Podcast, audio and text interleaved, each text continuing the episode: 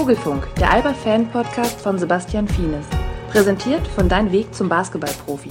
Ein Ratgeber für junge Talente, Coaches und Eltern. Erschienen im Meyer und Meyer Verlag. Hallo, lieber Alba-Fan. Willkommen zu einer neuen Folge des Vogelfunks. Heute im Porträt ist Albas Combo-Guard Yoshiko alias Yoshi Saibu. Ich spreche mit dem 27-Jährigen über seinen Aufstieg vom Alba-Jugendspieler hin zum A-Nationalspieler.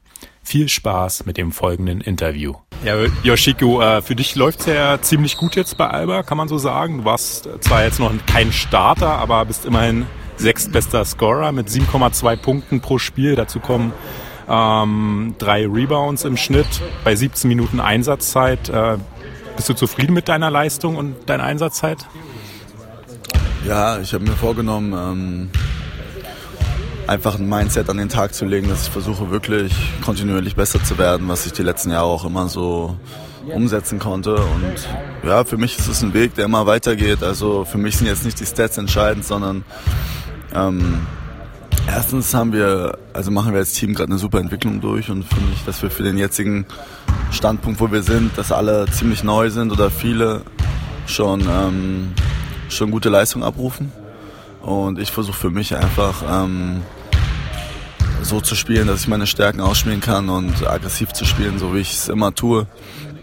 Und ähm, dann glaube ich, kommt der Rest von alleine, wenn man. Ich versuche viel von Aito aufzunehmen, ähm, der super viel neuen Input gibt. Ich glaube jedem Spieler und mir persönlich auch. Und äh, ja, ich versuche einfach so gut die Sachen umzusetzen wie möglich und die in mein eigenes Spiel ein bisschen einfließen zu lassen. Und bis jetzt klappt es gut, ja. Würdest du sagen, dass du so gut drauf bist wie nie zuvor in deiner Karriere? äh, spielerisch jetzt oder menschlich? Oder? Ähm, ich bin schon sehr gut drauf.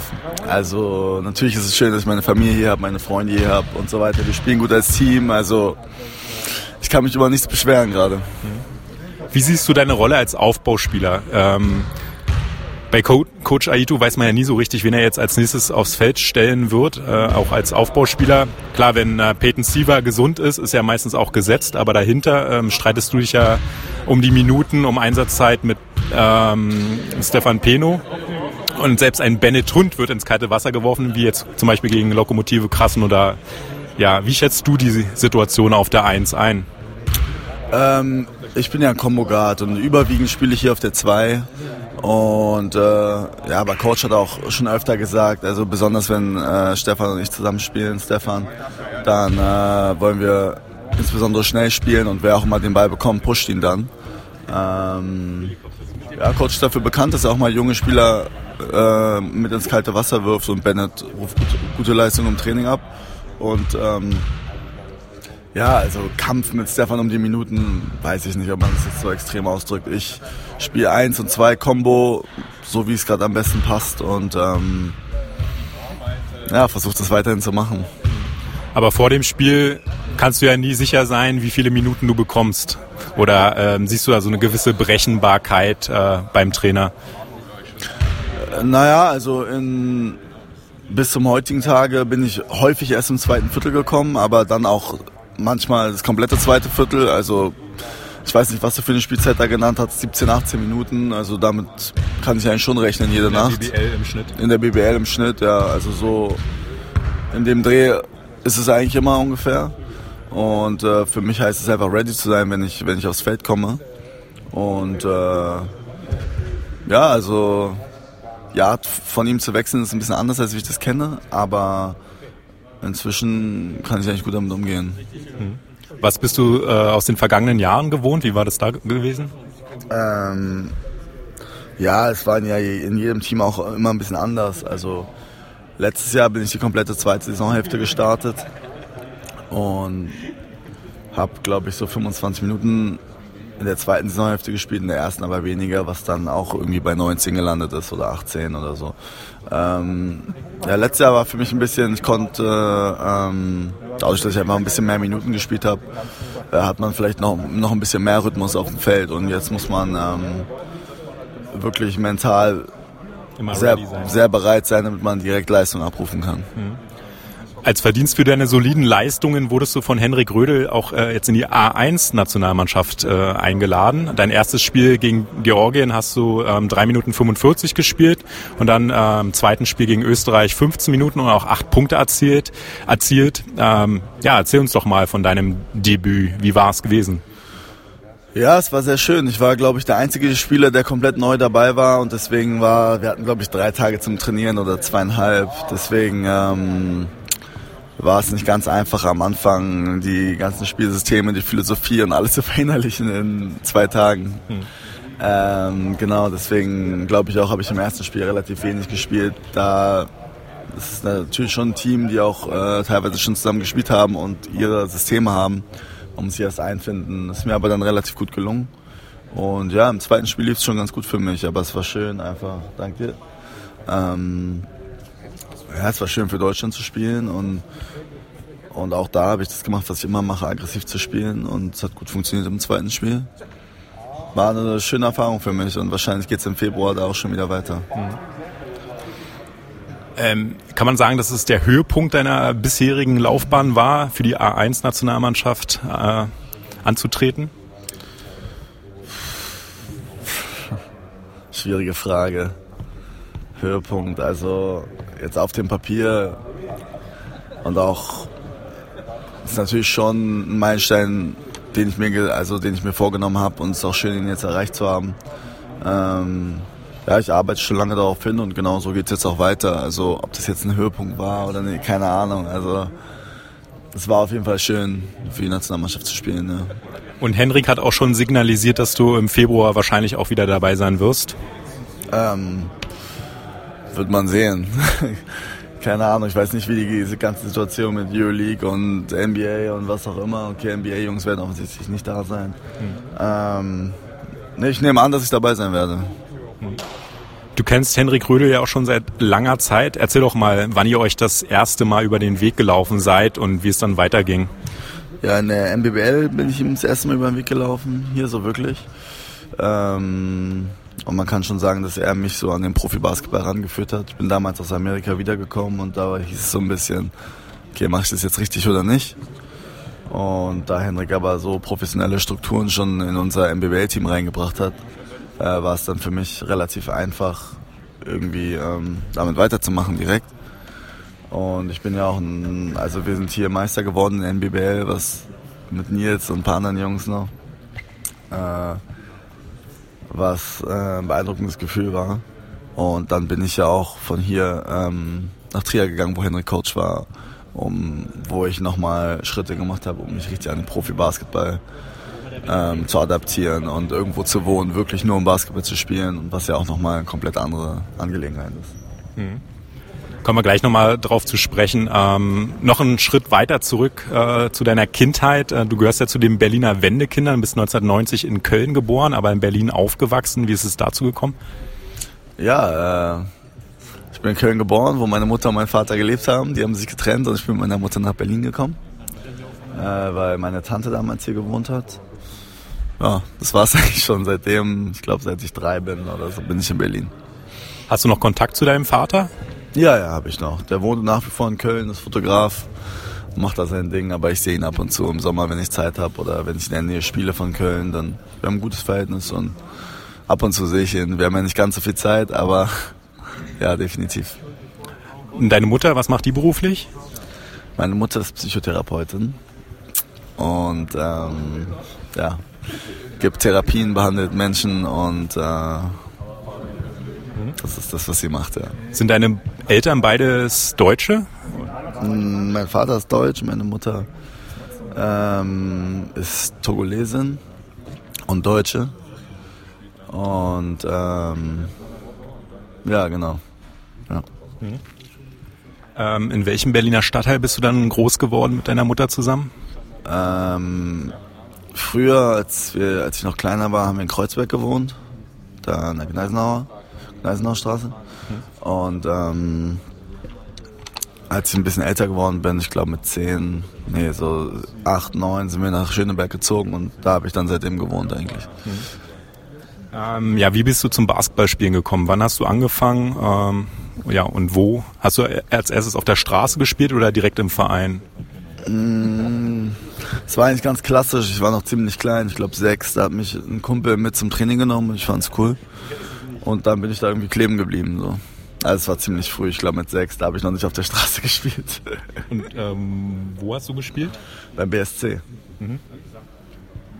Ja, mit sechs Jahren ist er echt früh. Ähm, und dann mit zehn äh, bist du zu den Ministern von TuS Lichterfelde gewechselt. Da hast du von 2000 von 2000 bis 2006 gespielt und deine Trainerin war die Frau von Svetislav Pesic, Vera Pesic, oder? Wie war das gewesen? Ja, ja Vera war eine super herzliche Frau, ähm, vor allem zu Kleinkindern und äh, es hat den Spaß am Basketball nochmal richtig bei mir geweckt. Ich weiß noch, mein Trainer bei BSC war ziemlich hart damals, also ähm, mit Rumschreien und allem und da kann ich mich noch genau erinnern, dass ich äh, dass mir das Herz aufgegangen ist, als, als die Trainerin ein bisschen freundlicher war bei Tusli. Ja. Dein elftes Schuljahr hast du ja bereits ähm, anklingen lassen, hast du dann in, in den USA verbracht, äh, in Seattle. Du warst halt Austauschschüler in den USA an der Highschool, hast bei einer Gastfamilie äh, gelebt. Ja, welche Erinnerungen hast du an die Zeit, elftes Schuljahr in den USA? Ja, super viel Spaß. Äh, Schule war ein bisschen entspannter als in Deutschland. Ich konnte Basketball spielen, was dann mit der Schule verbunden war und aber vor allem war es für mich, für meine persönliche Entwicklung ziemlich wichtig, einfach dadurch, dass ich äh, komplett weg von zu Hause war und komplett neue Sprache. Also ich habe Englisch gesprochen, aber natürlich nicht so gut. Und ähm, ja, dass man das im Alltag 10, 20, 30 Situationen auf einen zukommen, mit denen man erstmal nicht weiß, wie man umgehen muss. Und das aber nach und nach lernt und dadurch natürlich so seine Comfortzone schon erweitern kann und sich einfach als Mensch weiterentwickelt. Das hat mir immens weitergeholfen. Also menschlich hat es dir auf jeden Fall sehr viel gebracht. Wie war denn das basketballerische Niveau auf deiner Highschool? Ähm, das basketballerische Niveau war in Ordnung. Es war jetzt nicht großartig. Ähm, damals war es so, dass in Seattle konnten die Austauschstudenten auch nur im JV-Team spielen. Das heißt, ich habe im zweiten Team gespielt. Ähm, aber es war trotzdem interessant, mal einen kompletten anderen Ansatz zu Basketball zu sehen als in Deutschland. Und äh, ja, ich finde es auch einfach gut gemacht, dass alles in die Schule integriert ist. Das, ähm, es, war, es war einfach irgendwie, du bleibst nach der Schule halt da und trainierst dann und alles ist so irgendwie in einem Guss ähm, verpackt. Ähm, die Saison ist ja auch weitaus kürzer als hier, also ähm, aber unterm Strich war es trotzdem einfach eine super Erfahrung, mal einen anderen Blickwinkel auf Basketball zu sehen. Und hast du dann irgendeine Summer Sommersportart noch gewählt oder? Nee, habe ich Basketball nicht. Basketball gespielt, ja. Habe ich nicht, kann mich noch erinnern, die ganzen Jungs wollten, dass ich unbedingt Football spiele von meiner Uni, weil ich schnell war und fangen konnte. Aber ich habe das erste Saisonspiel gesehen und dachte mir so, mh, vielleicht lieber doch nicht. Plus die Regeln hat, konnte ich noch nicht wirklich, ganz grob, aber nee, ich habe nur Basketball gespielt da. Hm. Nach deiner Rückkehr, Rückkehr bist du dann ähm, bei Alba gelandet, hast ja auch schon gesagt, in der NBBL. Ähm, 2008 seid ihr Vizemeister geworden, 2009 deutscher Meister in der U19. Waren das deine erfolgreichsten Jahre äh, für dich? Ähm, bisschen schwer zu sagen, weil es noch Jugendbasketball damals war. ist ja alles ein bisschen anders jetzt. Erfolg ist immer so relativ. Also letztes Jahr war zum Beispiel meine Saison mit Gießen auch erfolgreich. Wir sind auf dem neunten Platz gelandet. Wir haben die ganze, ganze Saison um die Playoffs gekämpft. Im letzten, im letzten Spiel gegen Bayern verloren und es nicht geschafft. Und es ist schwer zu sagen, ob es die erfolgreichsten war, aber es waren ja, die super viel Spaß gemacht haben. Hm. Und ähm, es war auch das einzige Mal, dass ich einen Titel gewonnen habe. Hm. Das war schon was ziemlich Besonderes. Ja. Ich hoffe, davon kommen noch ein paar. Ja. Hoffentlich. Ähm, nach dem Abi hast du deinen ersten Profivertrag bei Alba unterschrieben, damals unter Coach Luka Pavicevic. Ähm, wie, wie war das damals für dich? Äh, wie viel warst du mit den Profis zusammen und wie viel mit Alba 2? Ähm, ich war so halb-halb unterwegs, glaube ich. Ähm, ich kann mich noch erinnern, dass Hollis Price sich verletzt hatte und ich dann ähm, komplett hier, hier war bei den Profis. Ähm, ja, für mich war es der Anfang von einem Lernprozess. Also Luka Pavicevic war ähm, auch ein super Basketball-Fanatiker, der vor allem so, so Taktik war ihm unglaublich wichtig, taktische Feinheiten. Und äh, ich konnte echt viel von ihm mitnehmen, viele Informationen und viele, ähm, viele Sachen, die mir weitergeholfen haben langfristig. Hm. Also du hast hauptsächlich trainiert und dann ähm, durftest du mit zu den Auswärtsspielen Euro, Eurocup äh, äh, Euro, ins europäische Ausland mitreisen hast da schon so ein bisschen Bundesliga äh, Bundesliga Luft und auch Eurocup Luft äh, schnuppern können, kann man das so sagen. Ne? Genau, so war es immer abhängig davon, ob ein paar Jungs verletzt waren oder nicht oder in welchem Kader wir angereist sind, konnte ich dann ab und zu äh, ein paar Minuten spielen. Äh, aber Fokus war damals war wirklich äh, auf dem Training und Lernen und damals Luka Babic hat jungen Spielern noch keine besonders große Chance gegeben. Mhm. Ich meine, ich war ja da, ich habe ja noch zu den ganz Jungen gezählt. Aber ich meine, selbst wenn ich Luca, äh, wenn ich äh, Philipp Zwiener oder sowas, die auch dabei waren, ja. sehe, äh, die kaum Minuten bekommen haben. Ja. Mhm. ja. Du bist dann nach Trier gewechselt nach den zwei Jahren. Ähm, hat dich Henrik damals angerufen und gesagt, komm zu mir ins Team, ich lass dich spielen oder wie war das? Das ist auch echt schon lange her. So ganz genau kann ich mich nicht mehr erinnern, aber ich weiß noch, dass wir sowieso stetig im Kontakt waren, als er schon weg war und ich äh, noch ähm, hier als Doppellizenzler gespielt habe. Und äh, ja, im Sommer hat dann einfach hat alles gepasst. Also er hat nach einem bestimmten Spielertypen gesucht und wusste auch, was er von mir bekommt, glaube ich. Und ich habe sowieso Vertrauen zu Henrik und es war, glaube ich, wichtig für mich, dass wenn ich von zu Hause weggehe und nicht so genau weiß, was mich erwartet, hat es mir auf jeden Fall schon Rückhalt gegeben und, ähm, und ähm, hat es mir auf jeden Fall ein bisschen einfacher gemacht, diesen Weg ja. anzutreten. Auch dass Thomas da war, den ich auch schon kannte. Ja. Die beiden in Kombination. Ja. Ja, Henrik war ja an allen wichtigen Stationen in deiner Karriere beteiligt, also Alba-Jugend, ähm, dann Trier, dann A2-Nationalmannschaft und jetzt A1-Nationalmannschaft. Würdest du sagen, dass er von allen Coaches, die du bisher hattest, derjenige war, der dich in deiner Karriere am meisten vorangebracht hat? Ähm, er hat mich auf jeden Fall immens vorangebracht und hat super großen Einfluss auf mich gehabt und auch auf die Art, wie ich Basketball sehe. Äh, wer noch wichtig war für mich, war auch Dennis Wucherer, mhm. ähm, bei dem ich auch zweimal in Gießen immense Schritte nach vorne gemacht habe. Ähm, ja, die beiden Trainer würde ich so als erstes nennen, wenn, wenn ich äh, sage, wer hat meine Karriere am meisten beeinflusst. Ja. Mhm. Nach deinen äh, zwei Jahren in Trier hast du viermal in vier Jahren den Verein gewechselt. Also Gießen, Kreilsheim, Würzburg und dann nochmal Gießen. Woran hat es gelegen, dass du nicht länger als ein Jahr bei einem Club warst?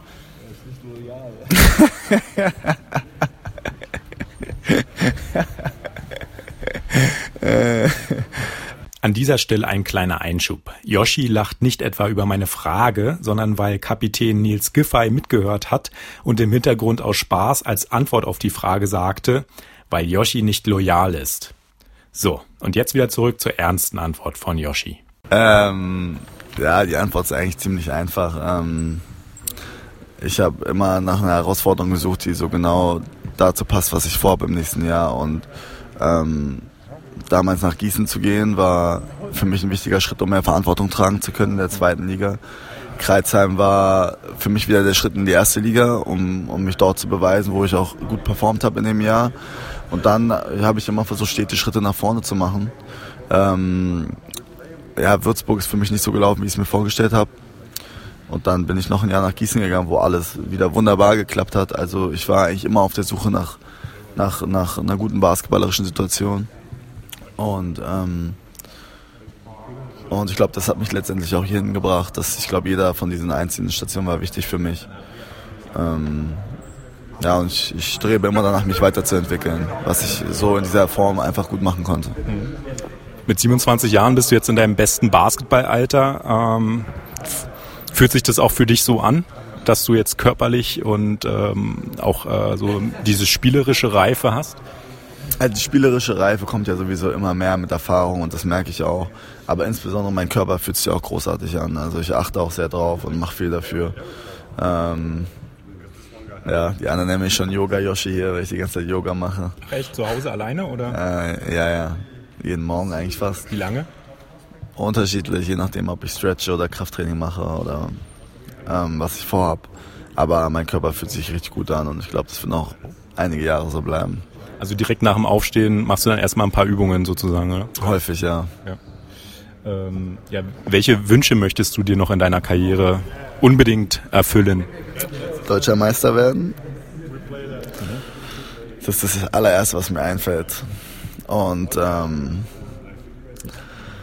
Ich bin mal gespannt, was für Chancen wir dieses Jahr haben. Also, aber unabhängig von so ganz konkreten Zielen geht es mir immer darum, einfach besser zu werden, ähm, an mir zu arbeiten und einfach, das ist das, was, was mir auch Spaß macht am Basketball, dass ich mich weiterentwickeln kann, spielerisch und sagen kann, okay, ich bin heute ein besserer Spieler als letztes Jahr oder vor einem halben Jahr oder vor drei Monaten vielleicht sogar, ja. wenn ich alles richtig mache. Das sind die sportlichen Ziele. Wie ist es, äh, wie sieht es auf privater Ebene aus? Hast du da noch unerwünschte oder unerfüllte Wünsche, besser gesagt? Ähm, ja, hm. Also, schwierige Frage. Es gibt sicher immer Wünsche. Ganz konkret fallen mir jetzt keiner ein. Ich würde auf jeden Fall immer gerne ein bisschen mehr reisen, was aber schwierig ist bei unserem Zeitplan. Aber vielleicht kann ich das im Sommer machen. Ähm, ja, das ist jetzt das Einzige, was mir so konkret einfällt. Gut, dann vielen Dank und alles Gute. Danke, danke. Das war Yoshi Saibu im Vogelfunk. Ich hoffe, es hat dir gefallen. Es würde mich freuen, wenn du die Folge auf iTunes bewertest. Gib mir dein Feedback und lass mich wissen, welchen Spieler du in Zukunft im Interview hören möchtest. Gruß und bis bald, dein Sebastian Fienes. Das war der Vogelfunk, der Alba Fan Podcast von Sebastian Fienes. Präsentiert wurde die Folge von Dein Weg zum Basketballprofi, ein Ratgeber für junge Talente, Coaches und Eltern. Erschienen ist das Buch im Meier und Meier Verlag.